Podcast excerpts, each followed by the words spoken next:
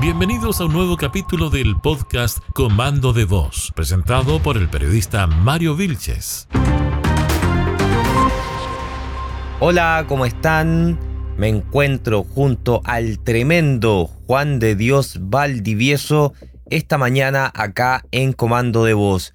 Así es que un tremendo saludo para usted, un Juan de Dios que siempre semana a semana nos acompaña, a pesar que me cobra sentimientos cuando, cuando lo, dejo de escuchar, pues. ¿Cómo estás? muy bien, pues muy buen día, Mario.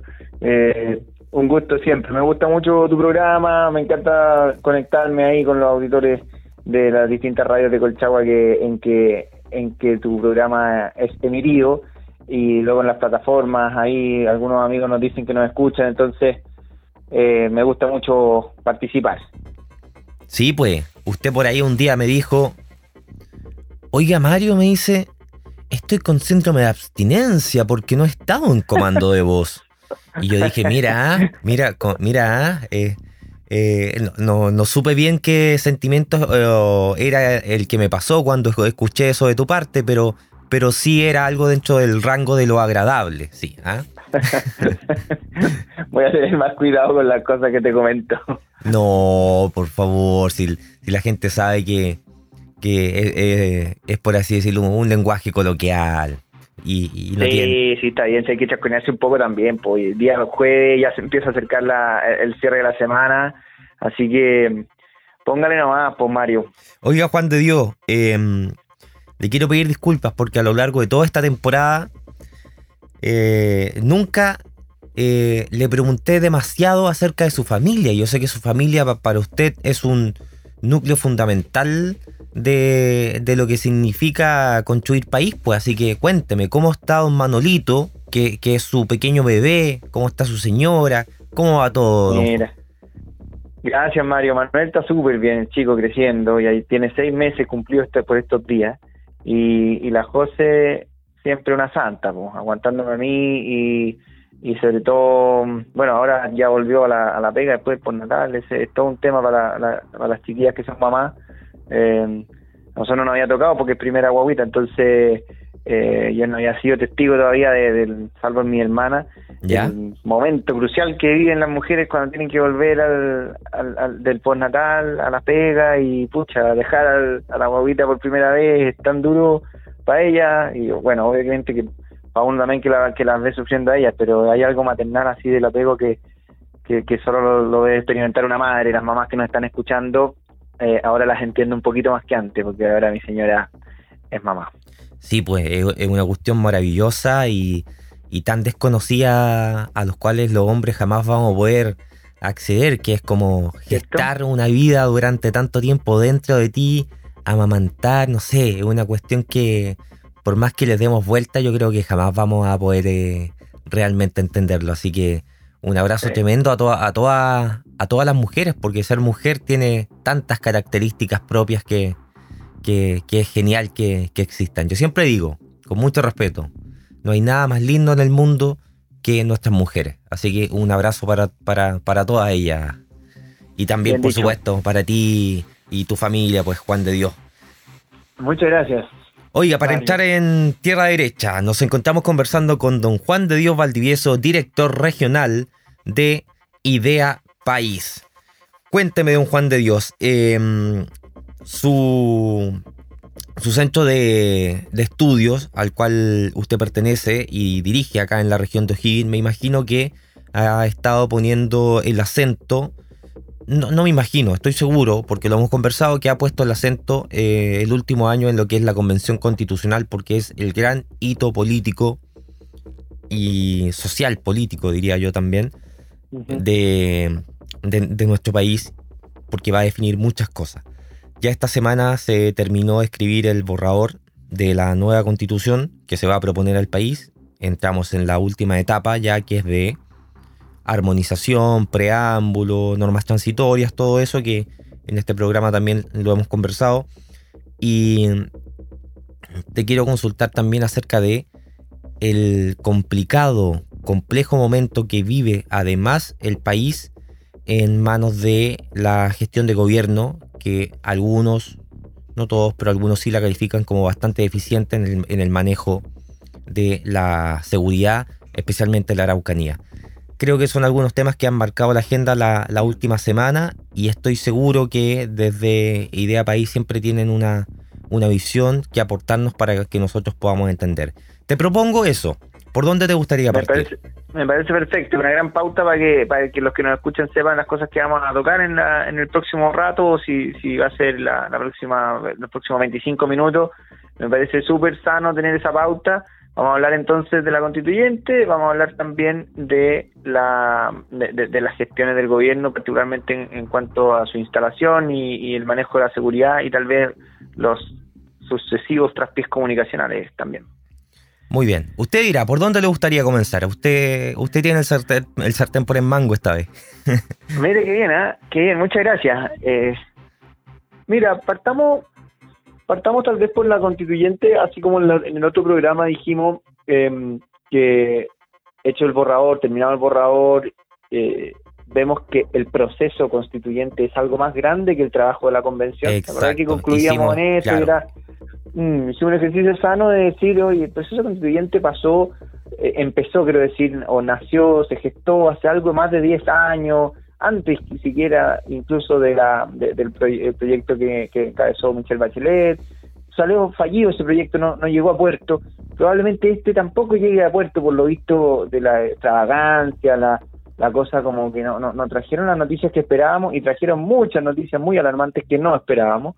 Entonces, no sería raro que tampoco llegue a puerto y no se acaba el mundo, supuesto que es grave porque es, un desperdicio de esfuerzo nacional, de, de, atención pública, de, recursos, pero mucho más grave sería abrazarnos al muerto, decíamos, para llegar a, a, que tiene que ser aprobado esto. No, oye, hagamos una y ahora sí escuchemos los expertos, ahora sí hagamos una buena constitución y eso podrá ser con mecanismos diversos que podamos discutir. ¿Sabes qué nos faltó? Perdón, dale. Sí, sabes que la, vez pasada cuando hicimos esta reflexión, creo que nos faltó eh, un ingrediente más a agregar a este eh, proceso constituyente, que como bien decíamos es parte de algo mucho más grande que se viene gestando los últimos 10 años y es una pieza más. Entonces, así como que le quitamos el dramatismo a, a, que esto pueda salir fallido, independiente, como tú bien decías, de todo el gastadero de plata y energía que ha significado.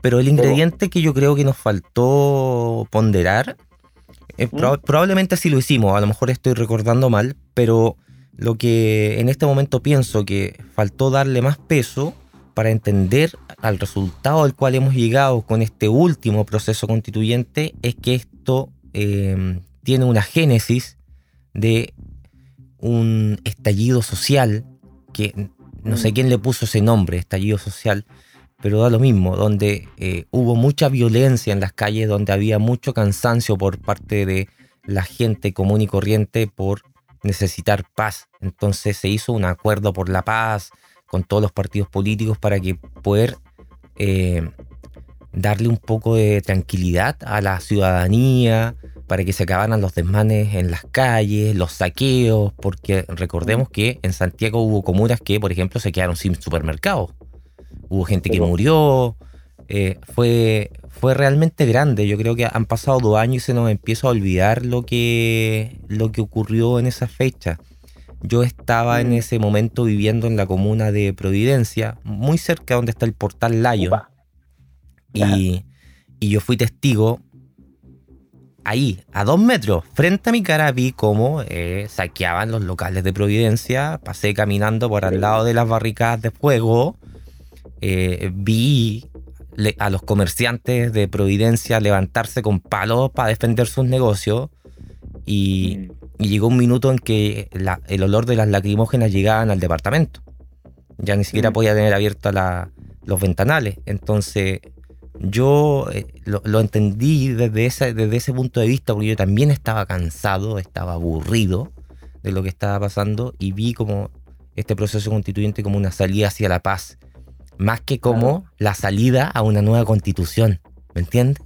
Entonces, sí, entiendo. Sí, entonces, perfectamente Me, suena, me suena razonable porque difícilmente a la gente en la calle en realidad lo, como que lo único que clamaba fuera por una nueva constitución. Lo que pasa es que la constitución fue como lo que lo que encauzó los acuerdos políticos para, para bajarle temperatura a la crisis social, como tú bien dices. Yo creo que tenía harta razón ahí. Eh, pero yo, yo diría como que ahí se reactivó tal vez lo que se venía macerando de antes, que hace rato que los académicos y el mundo político ya venía hablando de un, de un cambio constitucional. Eh, pero claro, se estaban demorando tanto y, la política estaba tan lenta en atender los problemas que, que, la gente explotó. Yo me llevo un montón de preguntas también, yo creo que no tengo todas las respuestas y así está no reconocerlo respecto de eh, de qué pasó ese 18 de octubre. Y yo lo dejo como con un montón de preguntas para la historia, para el día que, que, sepamos la verdad a fondo, em, porque siempre he pensado una cosa, eh, más que el, ese 18 de octubre, ese 25, si no me equivoco, el viernes subsiguiente, o, la marcha. siguiente en realidad, el 25, la marcha del millón, sí. Eh, eso no era un montón de violentistas.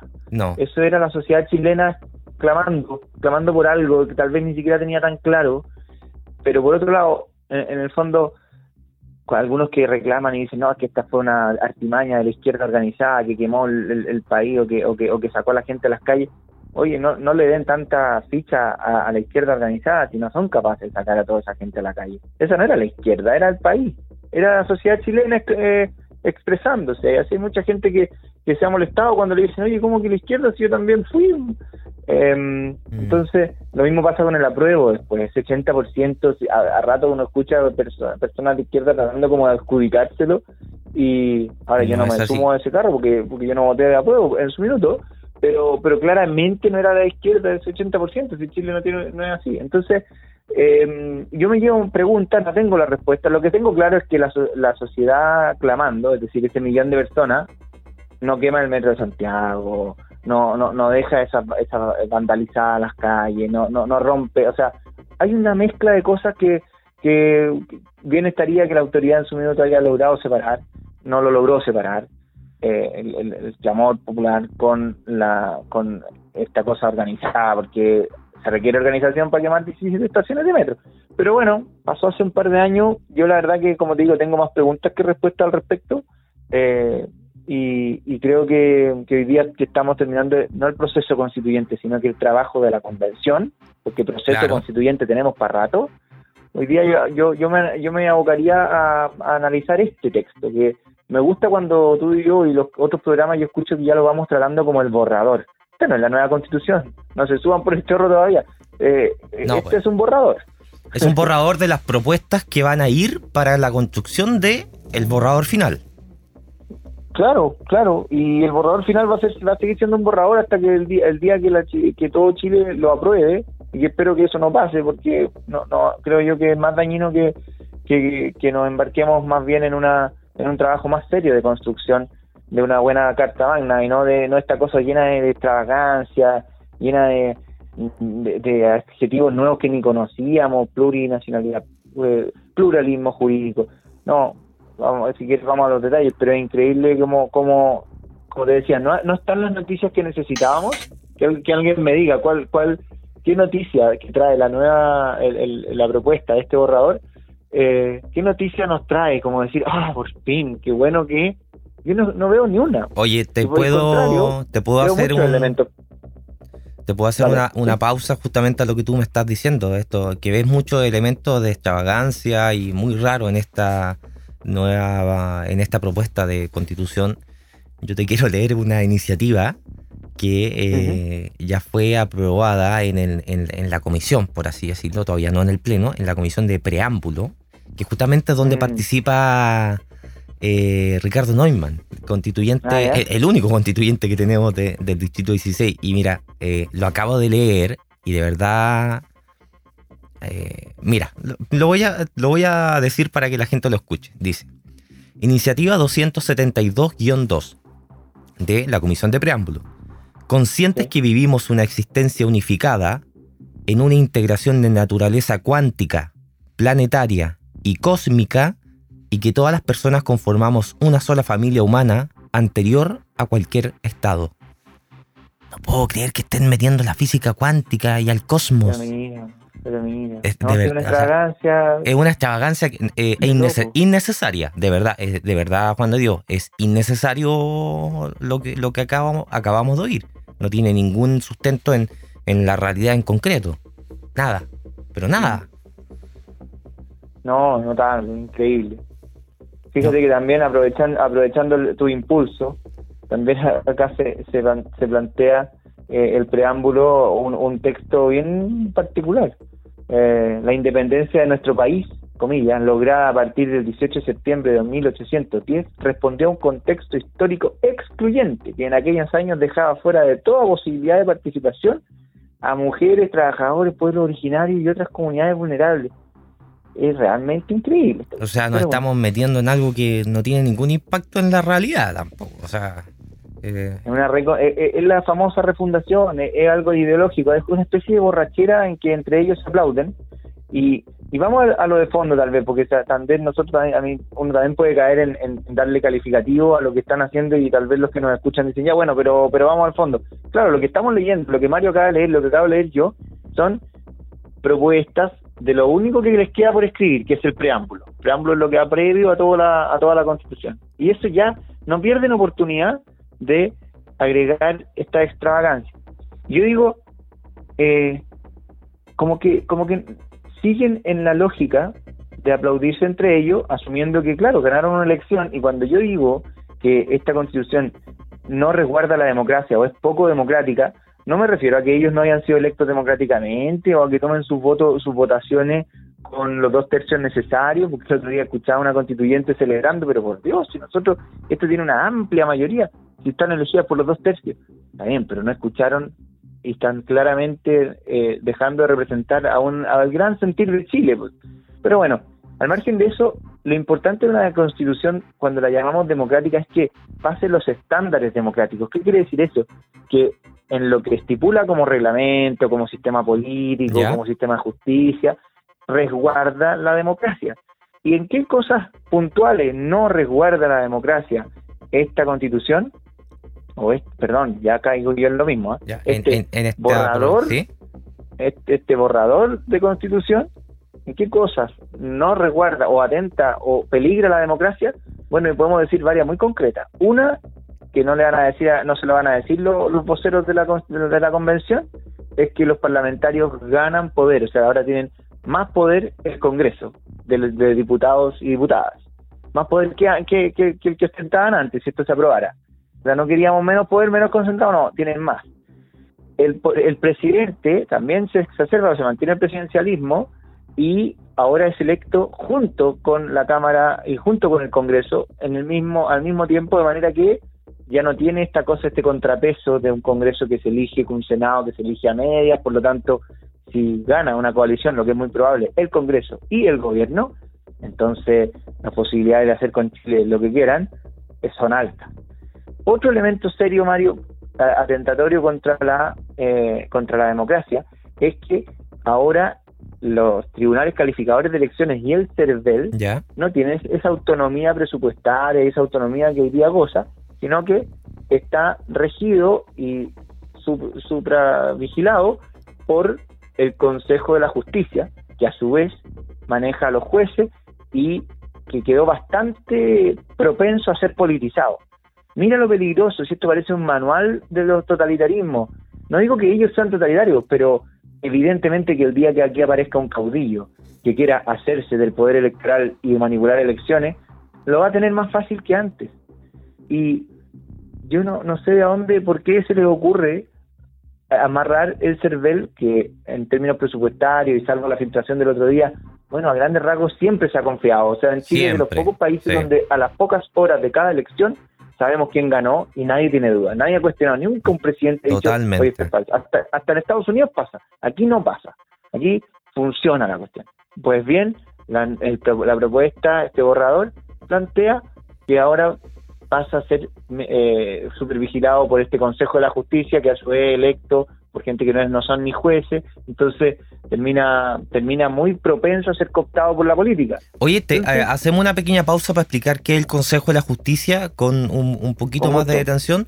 Eh, según lo que yo tengo entendido, este Consejo de la Justicia eh, va a determinar quiénes son los jueces que se nombran dentro de los sistemas de justicia existentes que habrían eventualmente en Chile. O sea, e-, este grupo de personas va a tener el poder de votar entre ellos para poder determinar y poner un nombre sobre la mesa para que se vaya a tal o tal tribunal, a tal sala, corte de apelaciones, etcétera.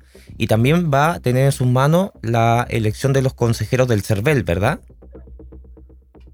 Claro, eh, más bien su rollo, es, no sé si la elección de consejeros o más bien es el, el manejo presupuestario. El manejo presupuestario, ya. Sí, y, la independencia, esa autonomía de gestión que es la que permite que el CERVEL no tenga presiones. O sea, ¿cuándo hemos visto que el CERVEL tenga presiones no, no, nunca. Eh, partidarias en Chile? No. Ya, o sea, es que en realidad es súper importante decirle a la gente que quien maneja la plata es quien tiene el sartén por el mango. Y si este consejo va a manejar el presupuesto, la respuesta la tienen inmediatamente ahí sobre la mesa. Eh, ya, y este, y este consejo de la justicia, ¿por qué tú dices que está eh, propenso a que sea eh, politizado? ¿Cómo se van a elegir los miembros de este consejo de la justicia? Lo que pasa es que hubo una gran discusión para que los, los miembros del Consejo de la Justicia que es lo que lo que reemplaza un poco al, a, la, a, la, a la máxima autoridad en lo que hoy día es el Poder Judicial, ya deja de ser el Poder Judicial porque pasa a ser el, el, los, los, los, sistemas, obviamente, los sistemas de justicia. Entonces, ahora el Consejo de la Justicia que tiene que administrar este gallinero de distintos sistemas de justicia según las distintas naciones, que al menos son 11 más la chilena, o sea, es una cosa imaginaria. Pero bueno, eh, lo que el que ordena todo esto debiera ser este Consejo. Y se discutió mucho cuántos de, sus miembros debían ser jueces eh, y cuántos no. Y finalmente no, no quedó con mayoría de jueces. Eh, y y eso siempre es un poco peligroso porque está bien que no sean todos jueces, porque obviamente que también es bueno manejar temas de administración, manejar temas presupuestarios y, los jueces tienen algunas algunas claro. capacidades, algunas capacidades, por supuesto, al respecto, pero pero a mí no me violentaría que no sean todos jueces, pero eh, propensos a que desde el poder legislativo los vayan eligiendo y no sean todos jueces que asegura que vienen de una carrera, vienen de, de, Eso te iba a preguntar. Eso te iba a preguntar. Sí, pues es peligroso. Claro, eso te iba a preguntar. ¿De qué manera el poder político iba a poder meter ahí adentro a sus personeros? Y me lo acabaste de decir. Me lo acabaste de decir. Mm. Eso era lo que quería escuchar, don Juan de Dios. Don Juan de Dios, me dijiste, tienes una baja confianza en cuanto que esta nueva propuesta de constitución proteja la democracia y me diste todos los puntos, aquí uno por uno, por lo menos los principales, en ejemplos en concreto de cómo eso podría eh, ocurrir en realidad. Ahora te quiero llevar al otro tema propuesto que habíamos tenido al iniciar este programa. Nos quedan alrededor de 7-8 minutos para que me pudieras, vamos para que vamos para allá, para que me pudieras comentar sobre lo que estábamos hablando que también tiene mucho que ver con eh, el, origen también de lo que fue esta nueva propuesta de constitución. Los episodios de violencia, que es, distinto en realidad, ¿eh? para ser honesto, es distinto a lo que, a lo que pasó en, eh, hace un par de años, porque esto tiene que ver más con un descontrol de la violencia delictual que con una violencia social o política, sí. En realidad me, me autocorrijo. Entonces, eh, ¿cómo lo ves tú? Yo eh, a priori te digo que eh, sin un mayor análisis veo que al gobierno le ha costado mucho sacarse de encima su militancia política o ideológica para poder enfrentar este, este tema de manera práctica. Te, lo dejo nada. Bueno, es un buen titular. Yo creo que la violencia es uno de los elementos y el más claro que está haciendo agua hoy día eh, donde más se nota, no solo que, el gobierno esté partiendo, porque es natural, si, si, está empezando, hay traspiés y uno puede esperar que la gente no se equivoque.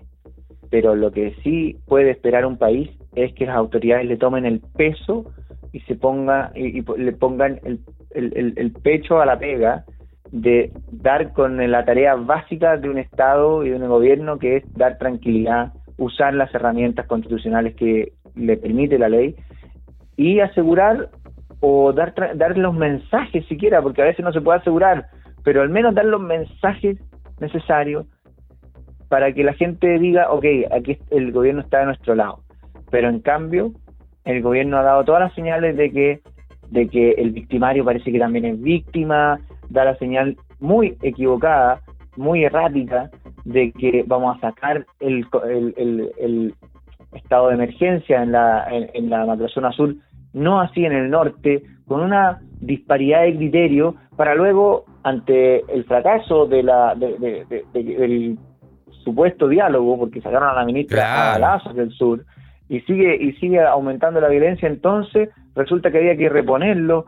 Y claro, si fuera el único caso, alguien podría decir, oye, pero le estamos dando por un error y qué sé yo. No, pero es que no es uno, son demasiados. Son demasiados eh, momentos y demasiadas vocerías, demasiadas decisiones en que uno se va dando cuenta que detrás de esa esa esa careta, ese eslogan que tenían, eh, esas consignas que planteaban antes de ser gobierno y con las que fueron una oposición durísima a los, a los gobiernos anteriores, bueno, parece que no había un proyecto detrás, no había una línea, una consistencia, si no se puede gobernar a punta de disculpas. Y las disculpas no sirven para lamentar una, un fallecimiento de un chileno por, porque la violencia está descontrolada. No me sirven las disculpas. No me sirve que, oye, eh, quitamos el, estado de emergencia, pero ahora lo vamos a poner de nuevo. Bueno, es que eso no es gobernar, eso es un desgobierno. Estamos conversando con don Juan de Dios Valdivieso, director regional de Idea País. Eh, mira, eh, estaba pensando justamente en lo que me estás diciendo, porque escuchamos durante mucho tiempo, casi ideológicamente hablando, acerca de que ellos no confiaban en que un estado de excepción constitucional para poder llevar militares a apoyar en el tema seguridad en la Araucanía fuera una solución. Tú lo señalaste acá, tuvieron que recular, tuvieron que poner un freno de mano, ir marcha atrás, desdecirse. Y está bien, digamos. Deja en evidencia que ahí hay una contradicción porque quizás no, quizás no quisieron actuar de esta manera por un tema ideológico. Pero bien, que lo hayan hecho, que hayan dado el paso, no habla bien también de que, pucha, en verdad están empezando a entender cómo se gobierna. Yo, yo lo quiero ver por el lado mm. positivo también. Y lo otro que te quiero comentar, y lo otro que te quiero comentar también es, eh, a, pesar de los traspiés, que justamente tiene que, ver con esto también, que eh, el Partido Republicano quiso acusar por esto y por muchos otros motivos que eh, toda la ciudadanía los conoce ya, a la ministra del Interior, Isquia Siches, a mm. levantar una acusación constitucional y creo que ayer por la tarde salió ya eh, representantes de la UDI, Evópoli y Renovación Nacional a señalar que no iban a contar con eh, su apoyo para levantar esta acusación constitucional, reconociendo los tremendos errores que han ocurrido de parte del gobierno eh, desde el Ministerio del Interior que encabeza Isquiasiches. ¿Qué te parece eh, estos dos puntos que, te estoy mencionando? Mm.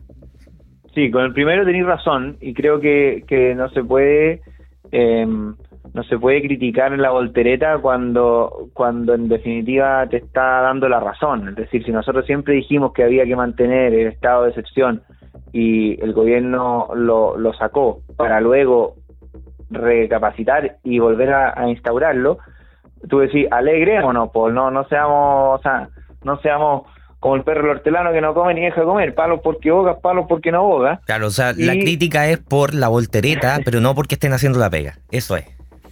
Sí, lo que pasa es que lo que lo, lo, que hay detrás de esto es que entonces cuál es la verdadera opinión y cuál es el verdadero eh, lo que verdaderamente creen las autoridades. Porque parece que cada vez que se equivocan, entonces eh, es cuando son honestos y nos muestran lo que verdaderamente creen. Esa es la y pregunta. Después la corrección, la corrección más que por un convencimiento de que oye tenían razón, porque jamás he escuchado eso tenían razón. Eh, parece ser que es como oye, no había agua en la piscina, la gente no nos va a querer por esto, que es muy distinto, eso es un cálculo político. Pero qué ganas de, o, qué importante es que una verdadera recapacitación, un, verdadero reparar, enmendar el camino, sea desde el interior, sea desde la decisión, y que no resulte que cada vez que un ministro se, se arranca ensillado, resulta que en realidad estamos viendo la verdadera cara del gobierno, porque parece que eso es lo que verdaderamente creen. Y así pasó con, con las declaraciones a cada rato erráticas eh, y falaces de la ministra Isquia La ministra de Desarrollo Social también se mandó un papelón hace poquito. papelón, papelón, tanto con los presos políticos que mm. vuelven a vuelven a, la carga con el tema, que lo decía un amigo muy bien dicho en una columna, eh, hablar de que un gobierno hable de presos políticos es como que un árbitro se queje por el mal arbitraje. Porque los presos políticos, los presos políticos, si es que existieran, entonces los debiera, los debiera eh, mover el gobierno. Y como no tiene poder, porque los tiene el poder judicial, solamente confirma que hay independencia de poderes y que no tiene nada que hacer un gobierno y su posición política con las personas que por sus delitos están privadas de libertad. Entonces, eh, es, muy raro. es muy raro lo que dijo, es, muy amateur en todo caso, ¿ah? eh, hay, que, hay que, reconocerlo, sí. Muy amateur, pues, Mario. Oye, y de lo, de lo segundo que, que tú me decías... Sí, para finalizar, para finalizar el, tema de la, de la acusación constitucional que no prosperó ah. porque no tuvo el apoyo de, eh, de, de Vamos Chile, vamos por Chile. Chile vamos, vamos, vamos por Chile. Mira, yo sin tener militancia y desde, desde esto, desde, mi posición desde los centros de estudio y muy interesado en lo público, pero no, no en los partidos particularmente, em, yo creo que no era el momento, ¿ah? Eh, es un gustito que se puede dar un, un grupo, eh, pero ¿en qué ayuda a resolver el problema de la Araucanía? Eh, la acusación constitucional es una de esas herramientas de la que ya están están manoseadas a tal punto que vamos a escuchar por horas, o escucharíamos si, prosperara, por horas a la ministra y la noticia del día es que la ministra fue interpelada y quién la interpeló y, oye, no queremos hablar de eso, queremos hablar de cuándo se consigue la paz, de cuándo pues, ponemos tras la reja a los delincuentes y no los dejamos y, paramos de entenderlo y de tratar de entender que hay una causa detrás y que ellos también son víctimas. Mira, está bien la reinserción y la mano la mano acogedora a todo el que el que ha delinquido, bueno, está bien. Habrá que expandirle esa mano, abrir esa mano. Pero primero, primero asegurémosle a la gente de paz, a la familia de los trabajadores de Chile, que van a poder volver a su casa tranquilos Mira, como Chile Vamos le da una oportunidad más al gobierno de Gabriel Boric. Em, ¿Lo había hecho Boric en la oposición? Eh, no, pero por supuesto que no, pues yo... Pero quizás cuánta, cuánto tiempo más le van a aguantar esto. Yo creo que, yo creo que en vista de que llevan tan poco tiempo, eh, Chile vamos hecho pie atrás. Como tú dices, no era el momento tampoco, por lo complicado que está. Pero pero esta, esta luna de miel, entre comillas, no, no va a ser para siempre. Así que hay que esperar. aquí es demasiado serio el tema de la seguridad, Mario, y con esto cierro, es demasiado serio, porque vivir con miedo es algo que, pucha, que la Araucanía viene viviendo hace mucho rato y también nuestra nuestra zona no está libre. ¿ah? Hoy día me tocó, ayer y hoy día estar con distintos vecinos que, que les tocó muy cerca, hoy día en la Feria de San Fernando, me decían, en la cola de la feria estuvieron a balazo no fue hoy día ese balazo, pero pero me lo contaba hoy día el, el feriante, y oye, es demasiado serio como para que estemos buscando réditos políticos, la acusamos, no la acusamos. En este sentido yo creo que es correcto no, no acusarla ahora, porque es como buscar la, ganancia política chica, oye, propinémosle una derrota al gobierno, ese famoso intentona de, la, de la política venca, que no, la, la, acusación constitucional tiene, es, una herramienta muy seria y, hoy día lo que necesitamos es recuperar la paz en la Y en Chile. Hemos estado conversando con don Juan de Dios Valdivieso, director regional de Idea País. Muchas gracias Juan de Dios por esta conversación acá en Comando de Voz. Te mandamos un abrazo, muchos cariños a su familia y esperamos conversar muy pronto. Un saludo a todos los que nos escucharon. Chao, chao. Chao, esto fue Comando de Voz de día jueves y nos escuchamos mañana. Comando de Voz fue un podcast de premonición.cl, presentado por el periodista Mario Vilches y con la producción de Sebastián Pozo. Escúchenos también en comandodevoz.cl. Hasta la próxima.